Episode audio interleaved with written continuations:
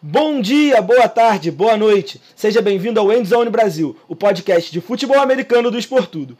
Eu sou o Bigode e hoje tem aqui ao meu lado mais uma vez nosso queridaço Davi Alves e o homem que sumiu, mas está de volta, PP, o grande torcedor de São Francisco, e a gente vai falar sobre o Super Bowl, a vitória dos Rams, a derrota de Joe Burrow e dos Bengals e também sobre o que esperar aí para a próxima temporada. Então, você já sabe, segue a gente lá nas redes sociais do Endzone Brasil e do Esportudo e baixa o aplicativo do Esportudo, porque assim a gente fica por dentro de tudo que acontece no mundo do futebol americano. Então, vamos pro episódio. Bom, galera, muito bom estar de volta aqui. Eu acho que eu não apareço desde o episódio número 2. É, e foi um Super Bowl incrível, né? A gente viu aí mais um Super Bowl sendo decidido por uma posse de bola, uma virada no último minuto. E foi muito do que a gente esperava dessas duas equipes, né? Duas equipes muito falhas, ao longo de toda a temporada, apresentando é, inúmeras é, formas de perder o jogo. Mas no final prevaleceu o time que estava melhor preparado, que tinha as, os melhores nomes. E é, foi muito legal acompanhar mais essa temporada da NFL. Mas eu estou muito mais feliz de estar aqui e não da temporada ter acabado. Então, muito obrigado, Bigode e Davi, por terem me recebido mais uma vez. E é isso aí, muito obrigado a você que está ouvindo a gente. Uma temporada foi maluca. A gente está aqui mais uma vez para falar do, do Super Bowl, porque, cara, que coisa maluca. E agora só setembro, mas tem draft, tem free agents pra gente é, se deliciar nessa off-season. Mas hoje a gente vai falar basicamente do Super Bowl, porque foi um jogo histórico e muita narrativa rolando. E bora falar sobre isso que, cara, tô maluco jogo histórico, a gente já pode começar puxando aqui, que, cara, já é a terceira vez que os Bengals vão para uma final e não ganham, hein? E assim, Joe Burrow tinha tudo, tava liderando o placar, se machucou. Dá pra gente jogar isso na conta dele? Então, cara, quando a gente olha pra partida, é, normalmente a gente sempre consegue focar no quarterback, porque basicamente é a posição mais importante, a gente consegue ver se um time foi bem ou não, é, dependendo do, do desempenho dele. Mas eu acho que essa é uma situação um pouco à parte, porque a gente sabe que o Joe Burrow sofreu muito ali com a L, que não conseguiu proteger o bastante. Mas claro, como que a gente vai cobrar o Moeric para defender o Aaron Donald, o Von Miller e os jogadores que são muito agressivos ali do, dos Rams? Mas eu acho que essa derrota não tá na conta dele, cara. Claro, ele tem ali uma parcela de culpa, só que quando a gente olhar é, do futuro para trás, a gente vai perceber que o Joe Burrow teve muito mais mérito do que demérito nessa partida. É, eu acho que ele poderia ter feito uma partida melhor, não vou negar isso. Só que o jogo foi ganhando nas trincheiras, principalmente no segundo tempo, quando o Joe Burrow lançou aquele touchdown pro T. Higgins, se eu não me engano, logo para começar o terceiro quarto. E aí é, a linha defensiva dos Rams falou: tá bom, hora de jogar. E foi isso que aconteceu. Muita pressão para cima dele, não conseguiu ficar confortável no pocket. E a gente sabe que o Joe Burrow mesmo pressionado, consegue produzir, só que dessa vez não foi suficiente, porque ele também se machucou, né? A gente viu ali ele torcendo o joelho, então muitas coisas é, ocasionaram no, é, no resultado, mas eu acredito que eu não, não tem como colocar isso na conta do, do Joe Burrow. E o Joe Burrow, especialmente nessa partida, ele teve um desempenho muito seguro. A gente viu que aquela questão de, do ball placement dele, né, da precisão, que sempre foi a melhor trait do, do Joe Burrow, se mostrou uma coisa constante nesse jogo, né? Ele teve apenas 11 passes é, incompletos, ele teve mais jardas por tentativa do que o Matthew Stafford, ele teve um rating maior do que o Matthew Stafford.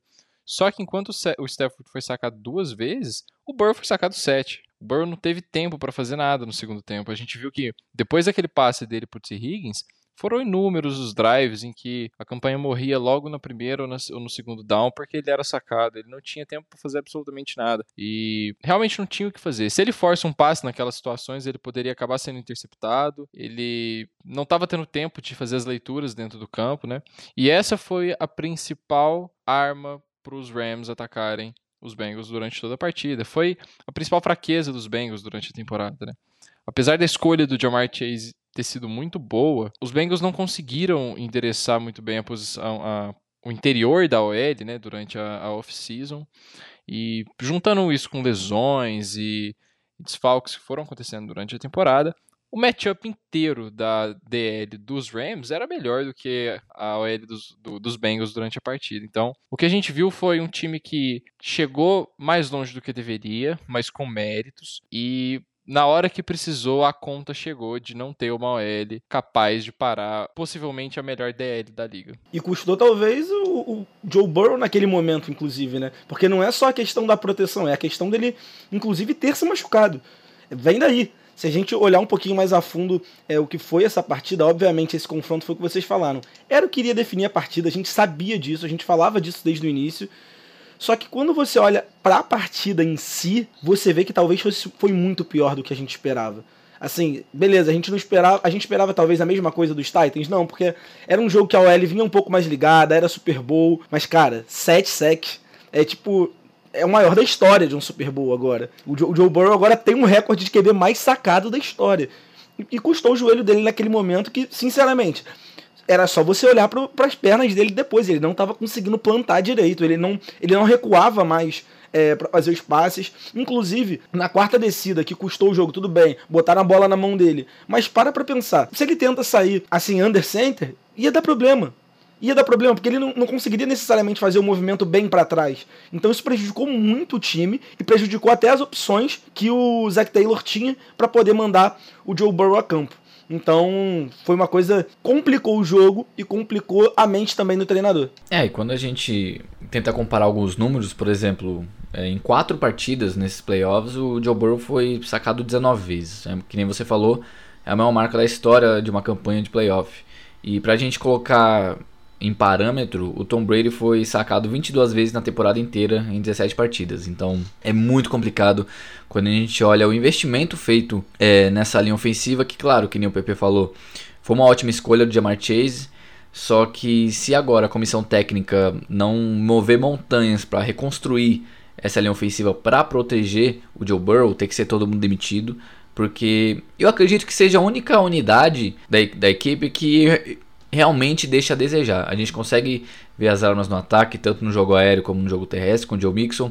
A defesa, cara, fez um, uns playoffs maravilhosos. A gente viu as partidas que eles fizeram, é, travaram o jogo corrido ali de Los Angeles, conseguiram pressionar é, também o, o Patrick Mahomes. O Jess Bates, cara, fez, fez uma campanha incrível nos playoffs. É, o Logan Wilson jogando muito. Então acho que essa realmente seja a unidade que eles precisam prestar mais atenção, porque eu acredito que as outras estão bem equilibradas, mas também é, tem que abrir espaço para essas posições também melhorarem, né? Porque e tem cap para isso, né? E tem cap para isso, exatamente. E a gente também não sabe o que eles podem fazer no draft, se eles podem subir para algum jogador de OL. Tem o Evan Neal também, que é o mais bem cotado. Tem outros também que são melhores. É um dos melhores, né? Então é bem complicado, cara. A gente tem que ver como é que vai ser a projeção deles pro futuro, porque eu não quero que o Joe Burrow se torne o Andrew Luck 2.0, porque ele já conseguiu chegar mais longe do que o, Joe do que o Andrew Luck. Mas e vai ser bem complicado se os Bengals não reforçarem essa unidade. Mas vamos lá, vocês realmente acham que os Bengals vão chegar no Super Bowl mais uma vez nos próximos cinco anos? Porque quando a gente olha para o cenário da AFC, a gente vai ter ali Chiefs voltando com tudo na próxima temporada, Bills, a gente vai ter os Chargers provavelmente se reforçando, ah, os Ravens provavelmente vão voltar melhores também com o Lamar Jackson 100%. E eu acho que são muitos bons times na AFC. E a gente não tá falando de um Bengals que vai virar uma dinastia, que vai ter uma chance todo ano de chegar longe na pós-temporada. É um time que teve uma narrativa muito forte essa temporada, tudo deu certo para eles, né? Os jogadores estavam em sua melhor fase da carreira e acabou que o time chegou no Super Bowl e não conseguiu ganhar. Eu só fico me preocupado se essa não era a única chance dos Bengals de vencerem um Super Bowl, porque a gente sabe o quão difícil é você chegar, ainda mais chegar com um time que não é completo. Então, assim, eu queria saber de vocês, se vocês acham que os Bengals têm chance, assim, nos próximos cinco anos, se a janela tá aberta ou se fechou. Com essa e a gente tem que lembrar que esse time também é um dos times que mais economiza na liga, né? É uma das coisas que, gente, que as pessoas não falam, mas o Bengals é um dos times que paga pior na liga. Então pensa o seguinte: um treinador como o Zach Taylor, que acabou de, ganha, de chegar num Super Bowl com um time que ninguém esperava muita coisa, daqui a pouco pode querer sair porque o time não paga bem. É, são outros fatores. Cincinnati vem de um mercado menor. É, isso é uma coisa pouco falada na NFL, mas é uma coisa que tem que ser dita. E Quantas é um destino ruim viu... para free agent, né? É, exatamente. Você não, você não pega e vai necessariamente para lá é, pensando em ganhar títulos. E agora talvez essa chave mude. Sabe, as coisas precisam mudar em Cincinnati também. É, e aí eu falo em relação ao staff, mas não, não ao staff direto de campo, assim, a direção de querer gastar um pouco mais para esse time poder ir mais longe. Acho que vai depender e vai passar um pouquinho por aí. Cara, nas, nos próximos cinco anos, eu acho que uma vez é, é plausível, mas duas vezes ele chegando no Super Bowl eu já acho improvável. Eu acho que eles podem chegar mais uma vez sim nos próximos cinco anos, dependendo do investimento que, ele, que eles montarem ali no, no elenco, dependendo de como o Joe Burrow vai ficar em questão de, de saúde, se essa conexão com o Jamar Chase dele vai realmente é, se isso que a gente viu nesse, nessa primeira temporada dele juntos, se esse ataque vai continuar sendo versátil com o Tyler Boyd, com o T. Higgins, com o Joe Mixon, que é um jogador muito importante para o dinamismo desse ataque. É, eu só fico um pouco preocupado com, na questão do Zach Taylor, porque eu não sou muito, não tenho muita confiança nele. Mas eu acho que é um dos, é uma das principais qualidades que um time pode ter é a continuidade.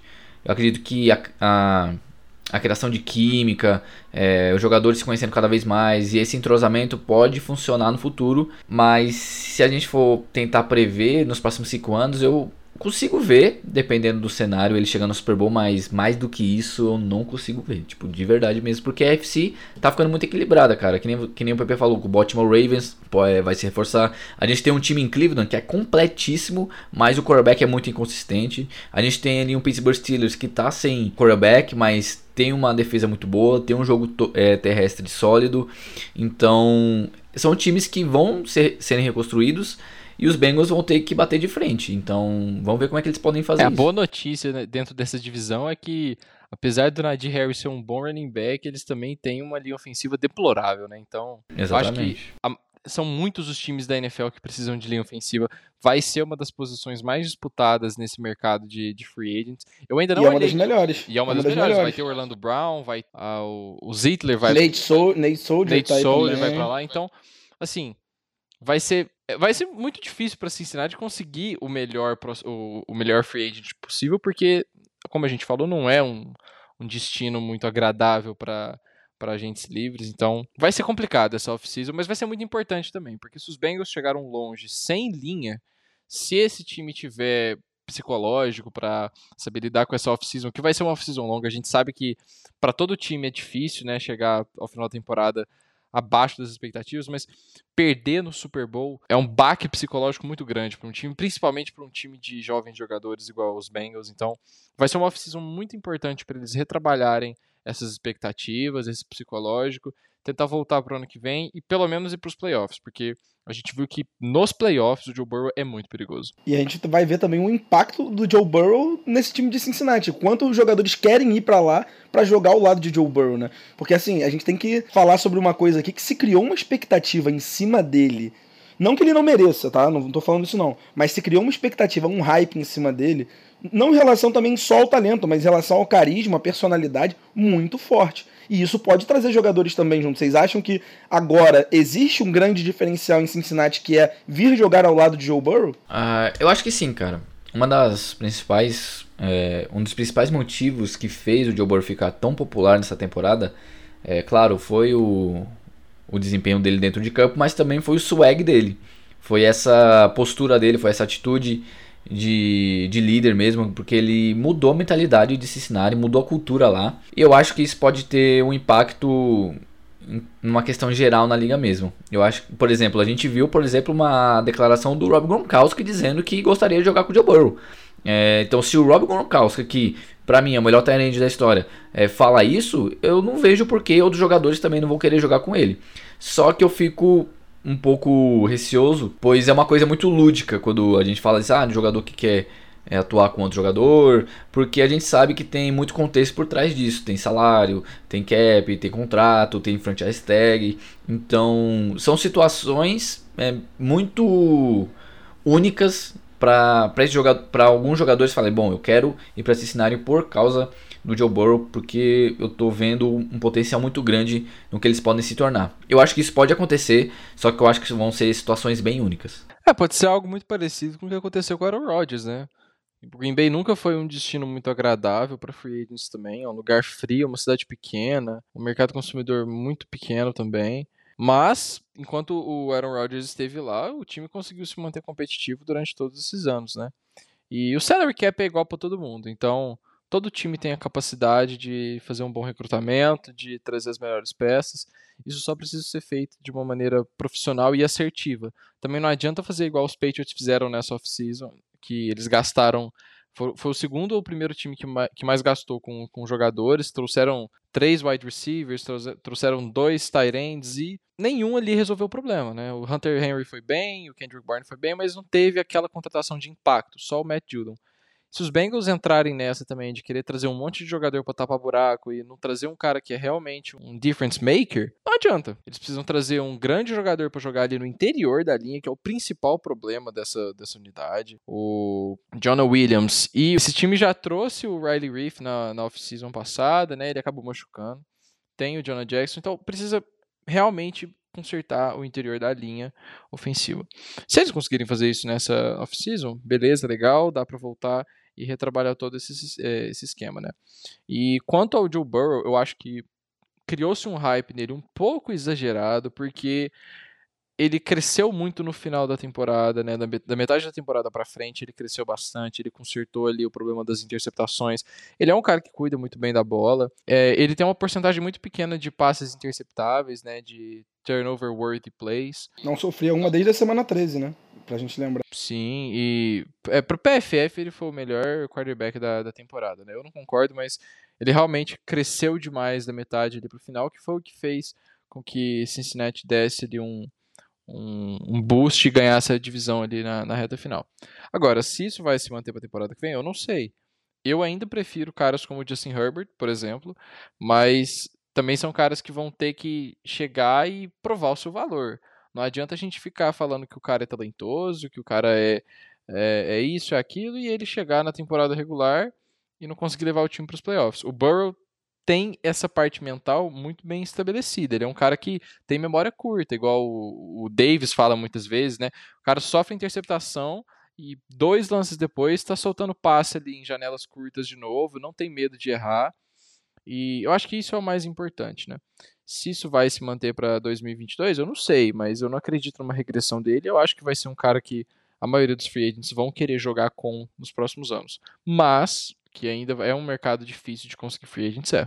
E agora a gente vai falar um pouquinho também de Rams, né? Porque até agora a gente só falou sobre o perdedor. Precisamos falar sobre o time do All-In. O time que tinha Aaron Donald, e aí eu tô falando tinha porque existe uma possibilidade de aposentadoria. Von Miller, e aí vou falar de mais um que talvez tinha, que a gente não sabe agora quando volta, se se confirmar, que é Odell Beckham Jr. machucado. Que, que vocês acharam desse time na final? E depois comentem também sobre essas coisas que aconteceram, que foi uma loucura, né? Pode ser um time que esteja se desmontando, apesar da narrativa de muita gente falar de all-in e tal, não ser totalmente verdadeira, né? Porque a gente sabe que boa parte desse time continua pro ano que vem. É, o Los Angeles Rams ele chegou pra partida sabendo do favoritismo, mesmo com os Bengals chegando com uma moral muito grande. Eles, eles chegaram sabendo que a unidade defensiva deles ia mudar a partida. É, quando a gente percebe, por exemplo, o matchup que foi entre Jamar Chase e Jalen Ramsey, a gente viu ali, cara, uma disputa muito boa. É, o, Jalen, o Jamar Chase conseguiu, ser, conseguiu queimar o Jalen Ramsey naquela recepção maravilhosa que ele fez no primeiro tempo. A gente viu o Jalen Ramsey também fechando uh, as janelas ali para o recebedor dos Bengals. E, cara, foi uma disputa muito boa. Só que, cara, duas coisas. É, primeiro, Aaron Donald, que para mim, claro, o Cooper Cup jogou muito, mas para mim o Aaron Donald merecia mais o prêmio de MVP do Super Bowl. É, cara, se ele se aposentar, é, eu acho que a gente pode colocar ele como o maior defensor da história.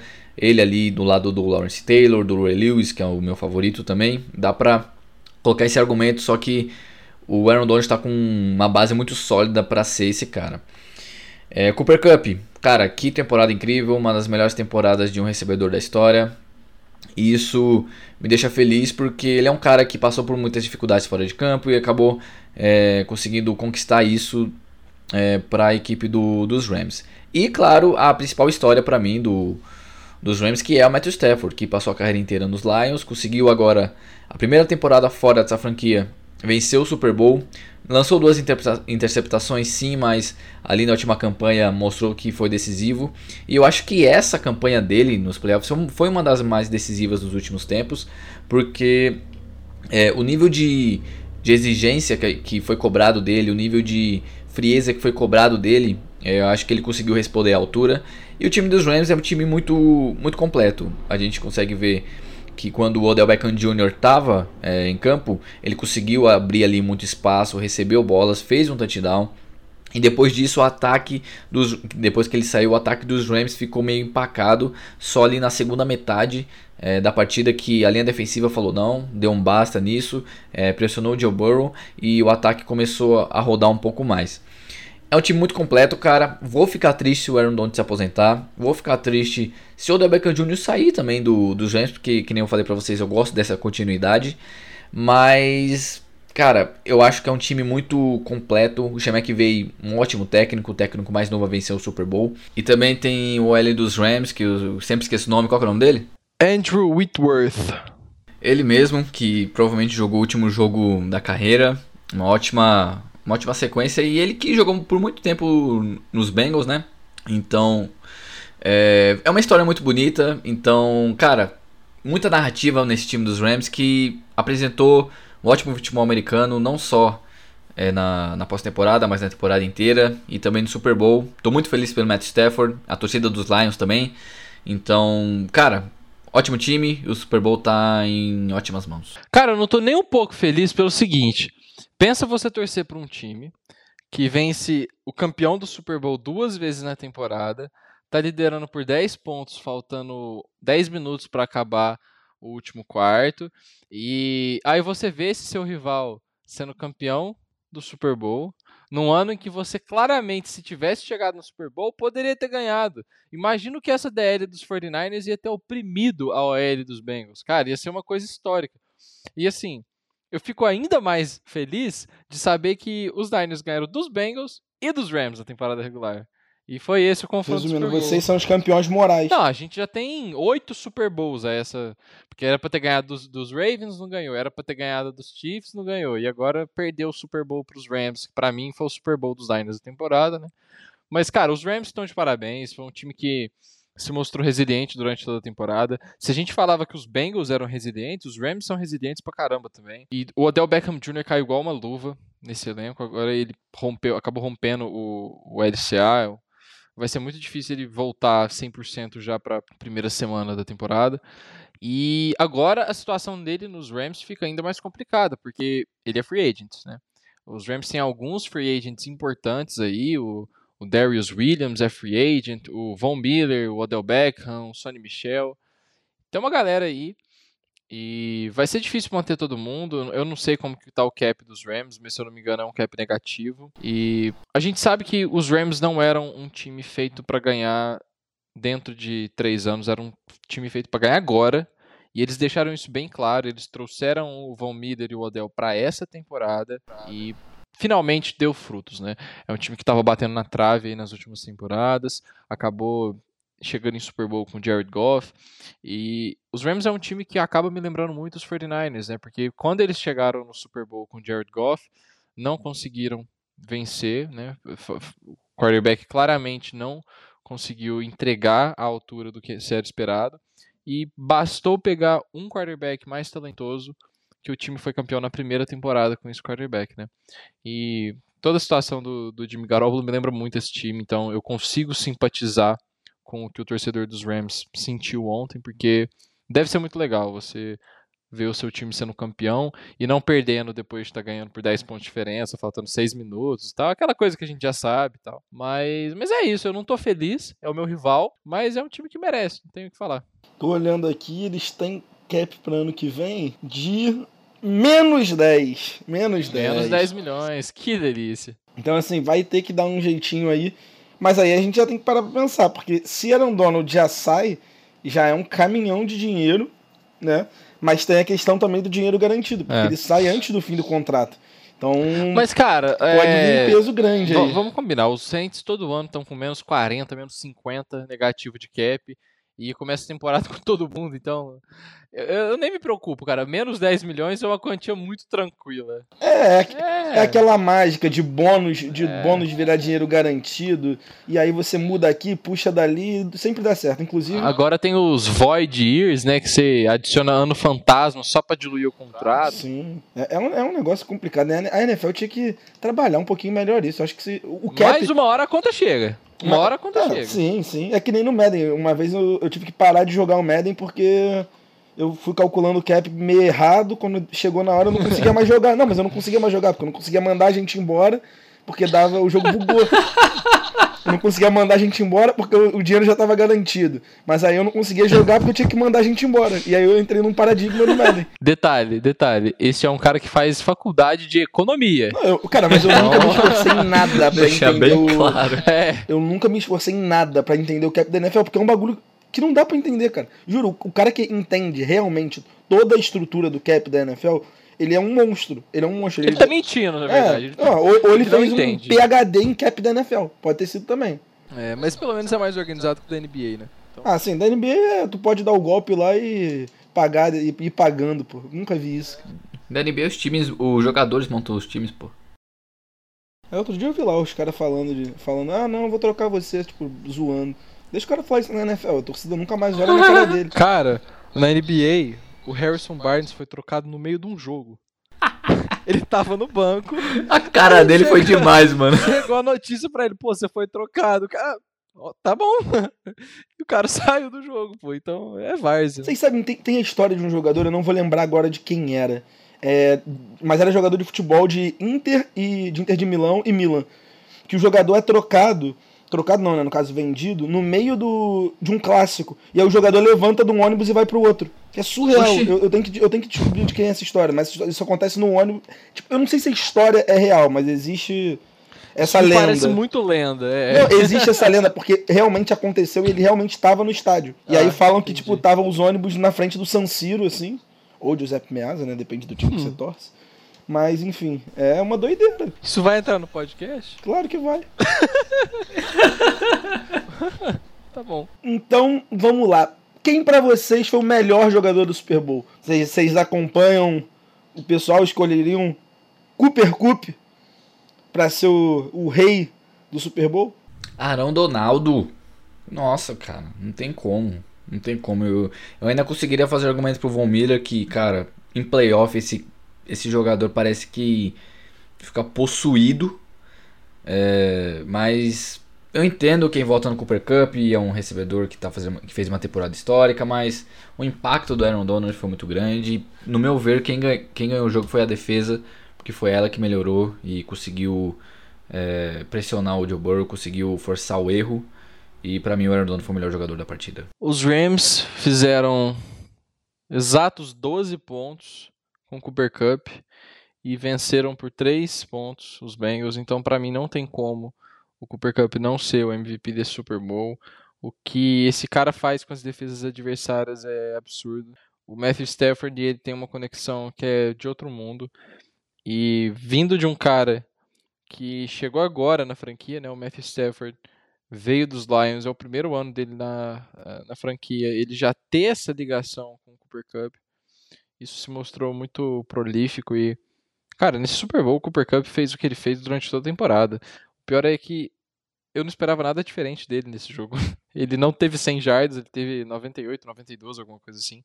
Mas ele notou dois touchdowns, ele notou um, é, um, um touchdown que ele dá um baile no Eli Apple. Então, para mim não tem como. O cara que a bola do título foi lançada na mão dele por um motivo, porque na hora que esse passe sai da mão do Matthew Stafford, o Stafford sabia que ele estava lançando o touchdown da vitória, porque o Cup não ia deixar aquela bola cair. Então, para mim, Cooper Cup, ah, cara, é, eu, tô, eu tô reflexivo hoje. É um dia sem, é um dia triste. O meu rival foi campeão da NFL, a NFL só volta agora em setembro. É, é triste. Mas mas, é, poderia ter sido pior, poderia ter sido pior. Poderia ter sido um QB que eu não simpatizo, simpatizo com o Matt Stafford. Os Rams agora estão chegando só no segundo título, então falta muito para eles alcançarem São Francisco. A preocupação do PP é inacreditável. Tipo, ah, eles ganharam, mas ainda falta bastante para chegar nos 49ers. Tô Pô, eu preciso ter uma vantagem, cara. Eu preciso ter algo para acreditar. É a mesma coisa do São Paulo. O São Paulo agora não tem mais nada a acreditar, porque três times têm o mesmo tanto de Mundial que a gente tem. Então, de, de Mundial não, pô. Mundial não tem, não. Mas Libertadores tem. então, assim, enquanto não chegarem nos Niners, eu não, tô, eu não tô nem aí, não. Pô, mas vocês sabem que foi um paradigma para mim essa, essa final. Porque, para pra pensar.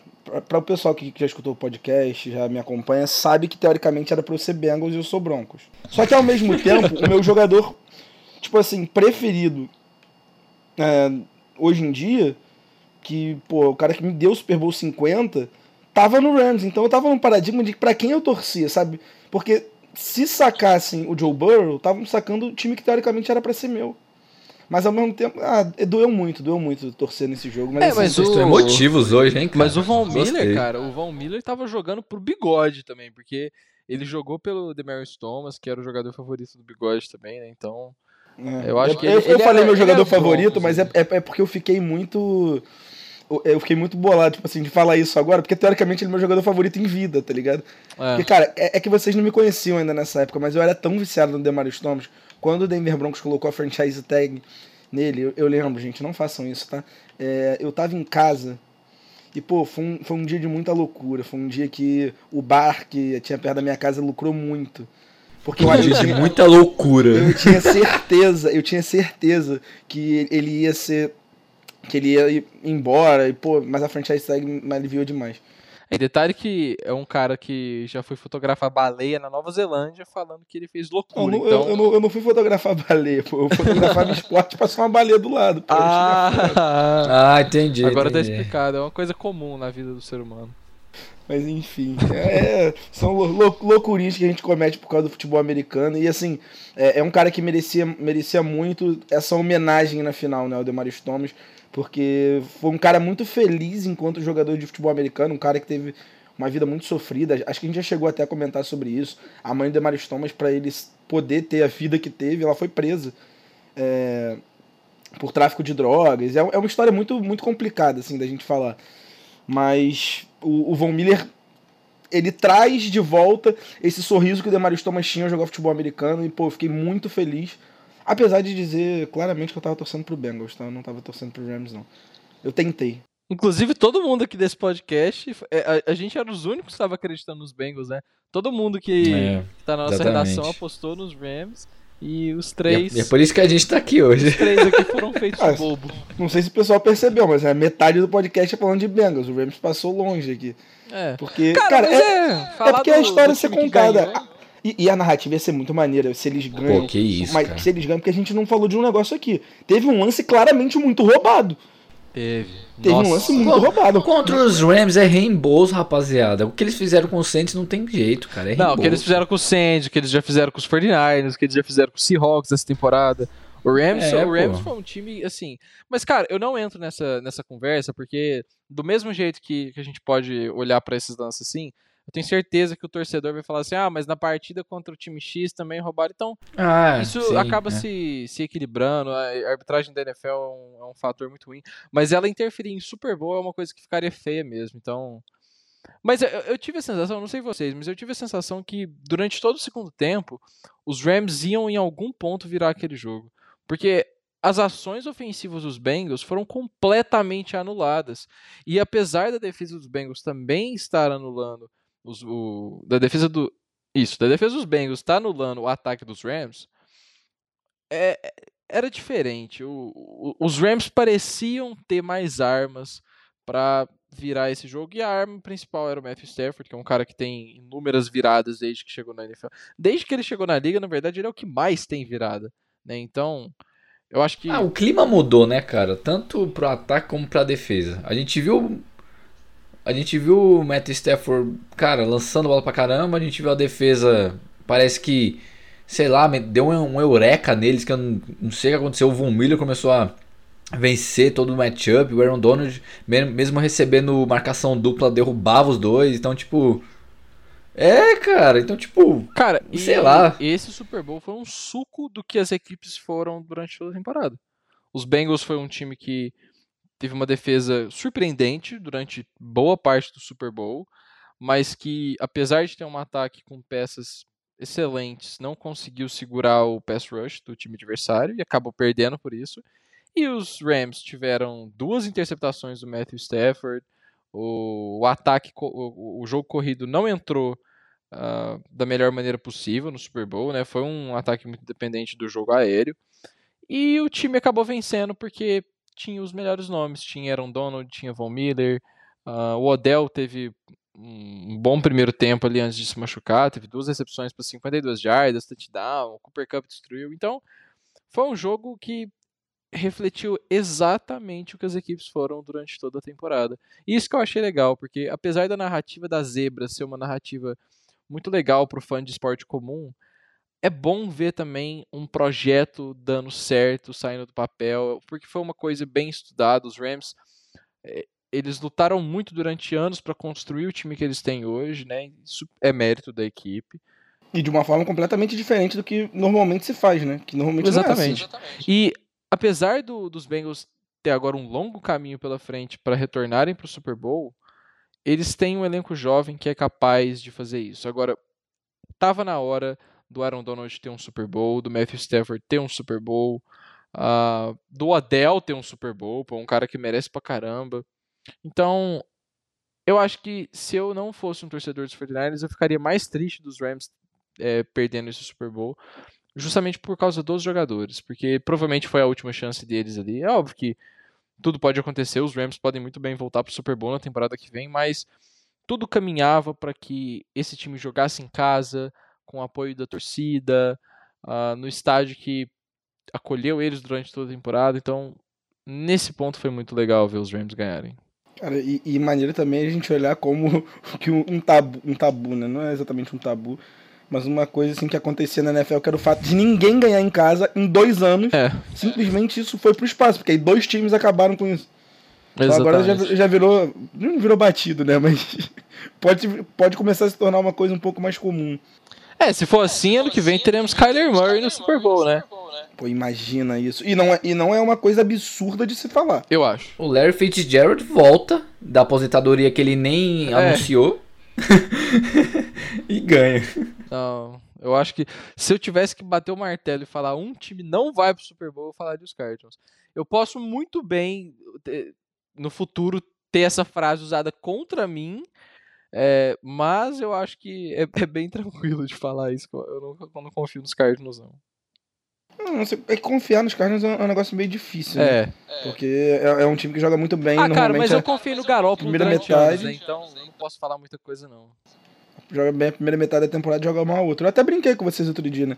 Que o, acho que o, o QB perfeito pros Cardinals e pro Cliff Kingsbury é o Baker Mayfield. Porque os dois não só conseguem fazer meias temporadas. Nunca conseguem jogar uma, tempo, uma temporada inteira. Coisa horrível. Mas enfim. É, foi. Assim, voltando um pouquinho ao Super Bowl, foi, foi um jogo maravilhoso de se ver. Vamos falar um pouquinho só do show do intervalo antes da gente terminar. Que coisa maravilhosa, assim. eu me senti dentro do estádio. Eu tava, eu tava no clima, tava no clima. Foi. A atmosfera de LA é outro nível, né? Ah, cara, aquele Pra mim foi o maior show do intervalo do Super Bowl da história. Claro que a gente tem alguns aí como Michael Jackson, Prince, Bruno Mars, Beyoncé, Coldplay, mas o poder, o peso de estrela nesse halftime show foi sacanagem, pô. A gente tem Snoop Dogg, que é um dos maiores ícones da história do rap, o Dr. Dre, que é o rapper mais rico da história, tem o Eminem, que para muitos é o maior rapper da história. Tem o Kendrick Lamar, que dessa nova geração é o melhor rapper. Tem a Mary J. Blige, que é uma das maiores cantoras de R&B, de soul, é, de hip hop também da história. E pra fechar, apareceu o 50 Cent de ponta cabeça, pô. Cantando ainda Club. E que família no club, bora falar É isso, pô. Não tem como. E cara, vou te falar, quando ele apareceu. Eu, eu já tava ficando maluco. Mas quando ele apareceu, foi, foi um negócio surreal. E. É, sério, o que isso se tornou, é, o show do Super Bowl, ele, ele impacta não só não só assim o jogo em si, o espetáculo que a NFL sabe fazer muito bem e é a melhor liga em, em fazer isso, mas assim, traz outras pessoas que não veem o esporte para ver, por exemplo, aquilo ali. Eu conheço pessoas que só assistem o Super Bowl para ver o show. E, cara, conheço algumas que só faziam isso e hoje se tornam amantes do esporte, né? E assim, eu acho que o mais legal de tudo também foi ver que a representatividade estava muito forte ali. A liga, a NFL é uma liga dominada por pessoas negras e essas pessoas crescem em situações muito complicadas e elas crescem nessa cultura de rap e elas finalmente tiveram uma representatividade forte ali, né? Tirando o Eminem, eram todos cantores negros. Então, foi muito legal ver isso.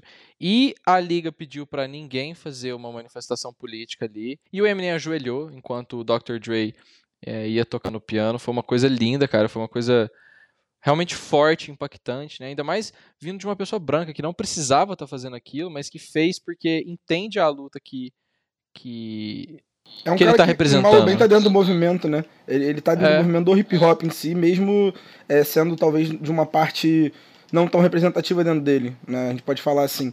Porque a gente pode falar também da, do quanto a liga não era chegada nisso. É o primeiro show que liga é, a cultura hip hop à NFL, e isso já aconteceu ao contrário com a NBA. A NBA já era uma liga que tem assim uma proximidade muito maior.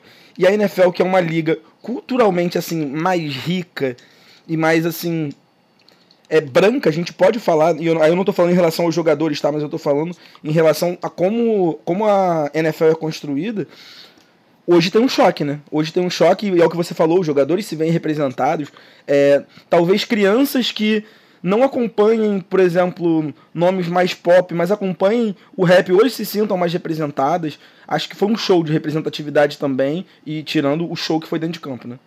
É, exatamente. Quando é, a gente olha, que nem a gente estava citando, o, peso, a história da, dos, é, dos artistas que estavam ali, todos de Los Angeles, tirando o Eminem, né, que é de Detroit, que é ali daquela parte ali que é East Coast, né, que tinha aquela rivalidade. O Snoop Dogg com uma roupa em homenagem aos Rams, com as cores dos Rams. O Dr. Dre sendo é, do West Coast, né? Que é a, a, área da Califórnia. Eles homenageando o Tupac, cara, colocando California Love pra tocar ali foi sacanagem também. Então, são muitos momentos icônicos para um halftime show só. Que já tá com praticamente o que? Não sei quantos milhões de acessos, cara. A última vez que eu vi tava em 11 milhões, então, muito absurdo. Ah, e podem, assim, podem querer discutir, porque muita gente vai discutir por não gostar de rap, ou por não gostar, tipo, de quem tava lá e do que representa. Mas, assim, a gente tem que falar uma coisa: a, a produção foi muito grande, e eu acho muito maneiro o fato de não ser é, um artista específico, sabe? É de você ter nomes que representam, e outros nomes apareceram durante o show que representam muito mais, outros nomes foram lembrados. Então, assim, é muito maneiro, porque mostra que não é a, a, luta de um, sabe? É a luta de uma comunidade inteira. E pela primeira vez a NFL rompe essa barreira, né? Eu, cara, eu achei muito, muito, muito, muito foda, para falar a verdade. Então é isso, esse foi o episódio de podcast do Super Bowl. Falando muita coisa aqui. E olha aqui, acabou a temporada, mas não se esquece não, que ainda tem muita coisa para acontecer, tem draft, tem free agents, tem muita coisa. Então antes da gente acabar, vai lá, não esquece, segue a gente nas redes sociais do Endzone Brasil e do Esportudo. Baixa o aplicativo de Esportudo para você ficar por dentro de tudo que vai acontecer agora nessa off-season da NFL, no draft, vai ter muita coisa. Então, um abraço do Bigode e aí eu deixo eles se despedirem de vocês. É isso aí, rapaziada. Muito obrigado mais uma vez. Obrigado por vocês terem acompanhado a temporada conosco. draft tá vindo, Free Agency tá vindo e a próxima temporada também tá vindo, porque setembro sempre chega, então muito obrigado, tamo junto. E segue a gente no TikTok. Eu quero ver todo mundo seguindo a gente no TikTok, que agora Vivito vai produzir bastante conteúdo pra gente. E o conteúdo não para, porque aqui é Endzone. Então segue nós, esse aí, valeu. Então, tchau, tchau.